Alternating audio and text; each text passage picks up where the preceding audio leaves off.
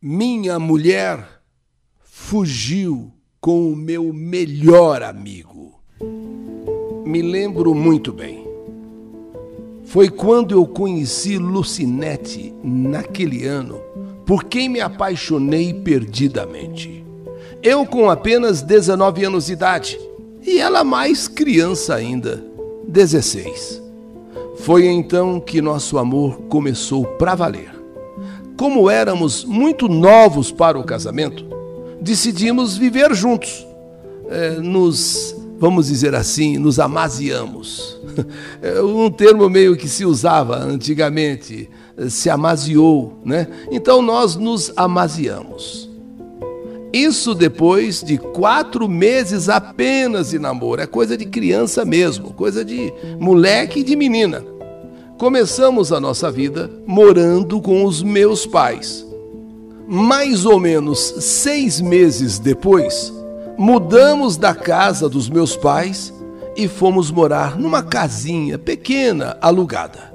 Era uma nova vida. Morávamos agora, entre aspas, no que era nosso. Não éramos ricos, ao contrário, éramos bem pobres. Mas eu tinha um trabalho e entre nós, o que mais importava, amor. Existia amor.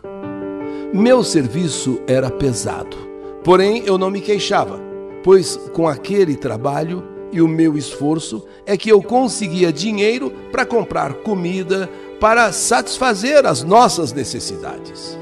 Não sobrava dinheiro, é verdade, mas também não faltava o que comer. Algum tempo depois, uma grande alegria em nosso lar, em nossa vida dois, uma grande felicidade. Lucinete fica à espera de um bebê. Que maravilha! Que maravilha! Quando nasceu o bebê, eu fiquei tão feliz que eu pulei de alegria. Sabe quando você dá uns pulos assim de alegria? A este filhinho nós demos o nome de Wesley. Sim, Wesley já estamos agora com três anos juntos, Lucinete e eu. Éramos pais pela primeira vez. Agora tinha que trabalhar um pouquinho mais, porque, bem ou mal, uma criança sempre dá despesa. Então o trabalho continuava, muito trabalho. De minha parte, um amor enorme por essas duas pessoas, minha mulher e meu filho. Sabe amor, mas amor para valer mesmo, amor de verdade. Com o passar do tempo, mais dois filhos vieram, mais dois filhos, Alexandro e Adilson. Minha vida continuava cheia de emoções, apesar de ser uma vida, vamos dizer assim, de pobre, mas eu tinha uma grande riqueza: minha mulher e meus filhos, meu lar. Mas o destino é cruel. O destino muitas vezes é traiçoeiro. Em meio a toda aquela felicidade, claro, sacrifício, trabalho pesado, você trabalha até muito mais além né, do que você devia trabalhar, mas afinal de contas era eu, minha mulher e agora três filhos. E então o destino doloroso em meio a tudo aquilo que eu vivia, algo que eu não esperava acontecer, aconteceu. Aliás, não só aconteceu, como está acontecendo. Minha mulher, 22 anos agora. 22 anos. Eu já estou com 25. Há uma diferença entre nós de três anos. Somos ainda muito jovens. Somos pais de três filhos porém somos ainda muito jovens. A felicidade, grande demais. A união, perfeita. Porém, alguma coisa que eu não sei está acontecendo. Eu pensando em progredir na vida, dando total amor a quem mais eu amava, debaixo do meu nariz, assim, debaixo dos meus olhos, eu não via, eu não percebia. Eu estava sendo traído traído. Sim, pode até se falar levando o chifre. Ela me traía com meu amigo, um colega, talvez o meu melhor amigo, que jamais eu iria pensar que seria capaz disso.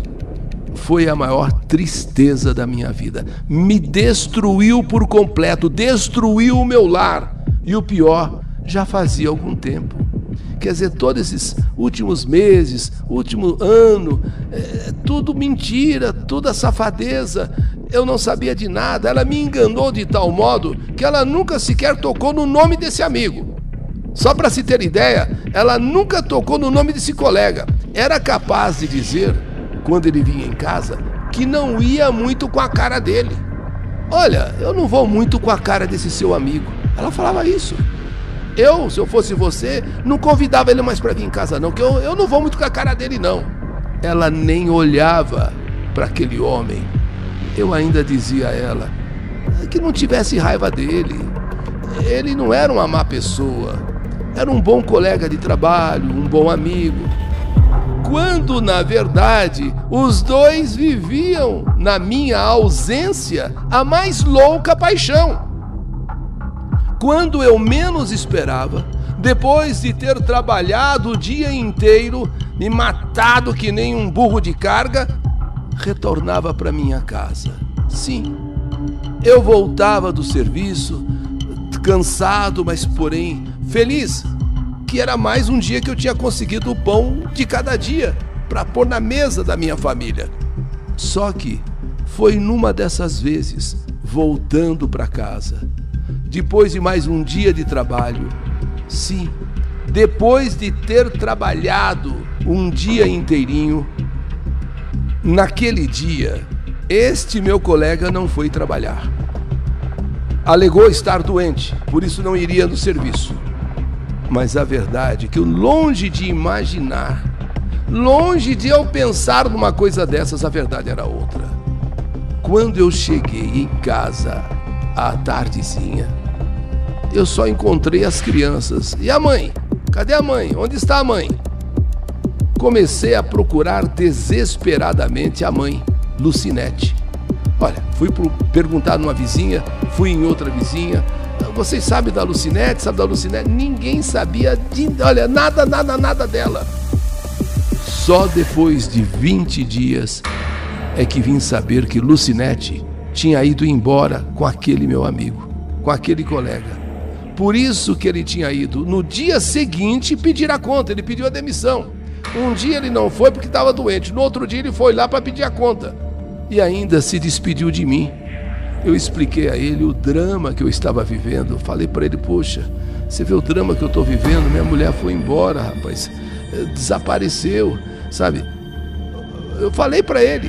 E se ele, sei lá, soubesse alguma coisa, me falasse, porque como amigo, como colega, de repente ela podia entrar em contato com ele. Ele me abraçou, se comoveu com a minha situação, mas que nada podia fazer. Fazer o quê? Tinha de ir embora. Quando na verdade ele estava pedindo a conta justamente para ir embora com a minha mulher. Pode uma coisa dessa? Alguém em sã consciência admite uma coisa dessas? Ele vai no serviço, pede emprego, se despede de mim. Eu conto o drama que eu estou vivendo, sabe? O drama que eu estou vivendo. Ele me conforta e diz: Olha, calma, calma, que tudo vai se resolver. Quando eu soube de tudo, justamente para ir embora com a minha mulher, ele pediu a conta, se despediu de todos, inclusive de mim. Foi uma tragédia. Como é que vão ficar os meus filhos? O maiorzinho, que entende as coisas já, chamando pela mãe. Os dois menores, querendo a mãe. E eu, tendo que arrumar a casa, dar banho nas crianças, cozinhar, cuidar de três filhos, de três crianças. Meu Deus, eu me pergunto que mal eu fiz para que tudo isso acontecesse comigo. Que mal eu fiz para merecer um castigo como esse. Entrei em desespero, estou em desespero. Com quem irá ficar meus filhos? Com quem vai ficar? Mas Deus é justo e misericordioso e não deixou os inocentes perecerem. Após essa tragédia, que eu classifico como tragédia, o abandono do lar, o abandono da minha mulher, principalmente em relação aos filhos, a mim é uma facada. Mas em relação aos filhos, como é que uma mãe pode abandonar os filhos assim? Mas após essa tragédia, vizinhos de onde moramos pediram às crianças para eles acabarem de criar. Lucinete que parecia ser tão apaixonada, tão boa mãe, fez o que nem os animais são capazes de fazer: abandonar seus próprios filhos. Nem os animais fazem isso. E tudo para seguir um cafajeste, um ordinário, um sem vergonha, que fingia ser meu grande amigo. Mas ela também é cafajeste, ela também é pior que esse sem vergonha.